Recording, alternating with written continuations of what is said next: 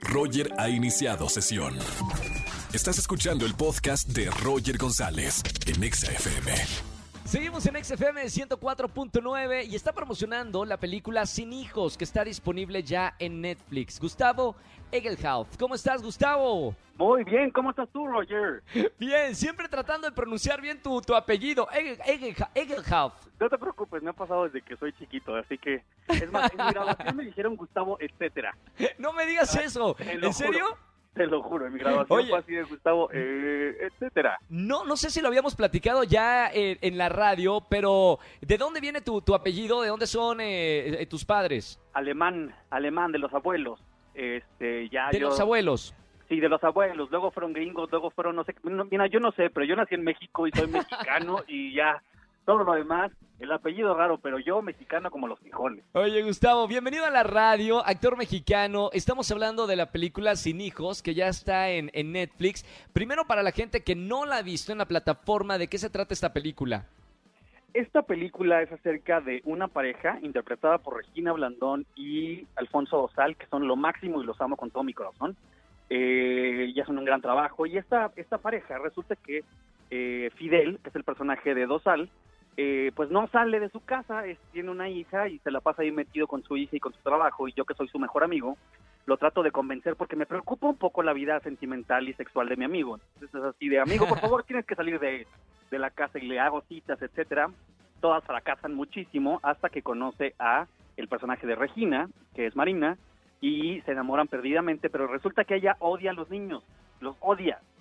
Y entonces Ajá. él, como siempre se la lleva insistiendo con el tema de su hija, yo le recomiendo que se calle tantito, al menos en la primera cita, y que no hable todo el tiempo de Ari, y se lo toma muy en serio y deja de hablar, de hablar por completo de su hija y termina mintiendo eh, y diciendo que no tiene hijos, este, y entonces ya tiene una, una relación muy feliz hasta que de pronto pues tiene que compartir la casa con la hija y con la novia y cada que llega Chan. una pues, tienen que esconder las cosas de la otra y se arma ahí un problemón eh, y un problemón bastante divertido la verdad O sea, es una comedia romántica para ver, eh, incluso si no tienes pareja, también puedes eh, ponerte en esta plataforma de Netflix y disfrutar de, de la película. Y Regina es bu- eh, buenísima haciendo comedia.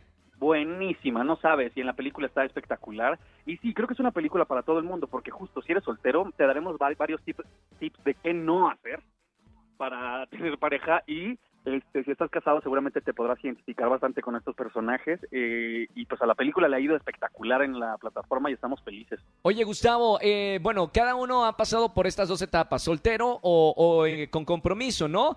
¿Qué Ajá. etapa disfrutas más tú? ¿La etapa de soltero o, o la etapa de tener tu pareja y ver Netflix juntos y salir eh, al cine juntos? ¿Cuál- qué, qué, ¿Qué disfrutas más tú?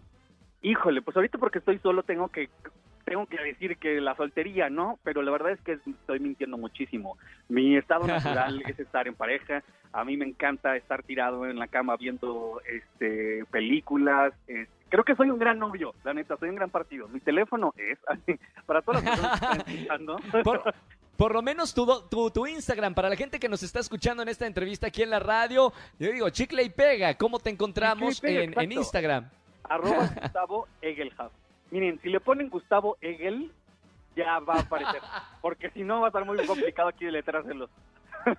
Oye, Gustavo, qué gusto tenerte a- acá en, en la radio. Esta película eh, fue directa a la plataforma de, de Netflix. Bueno, muchas eh, películas que se iban a estrenar en el cine eh, se estrenaron en plataformas digitales. ¿Cómo, ¿Cómo ves este negocio ahora de hacer películas directamente para las plataformas y que no pasan por la pantalla grande? Híjole, la verdad es que creo que ha sido una gran herramienta que no teníamos idea del alcance que tiene. A mí justo antes de la pandemia, bueno, nos sacó de la pandemia del cine, estaba estrenando La Rebelión de los Godines. Y Ah, justo claro, entramos al sí, sí, sí. Y justo pegó la pandemia y nos sacó la pandemia del cine y estábamos un poco agüitados. Le fue muy bien, pero le estábamos muy agüitados de que no hubo más gente que tuvo la oportunidad de verla y de pronto se estrenó en Netflix y le fue espectacular y estábamos muy muy contentos y dijimos, ah, no sabíamos que podíamos llegar a tantas personas a través de la plataforma. Este, Claro. Y lo mismo pasó con el resto de las películas, así que cuando nos enteramos que Hijos iba a estar en Netflix, nos pusimos muy contentos porque sabíamos que al final del día va a llegar a la audiencia y eso nos hace felices.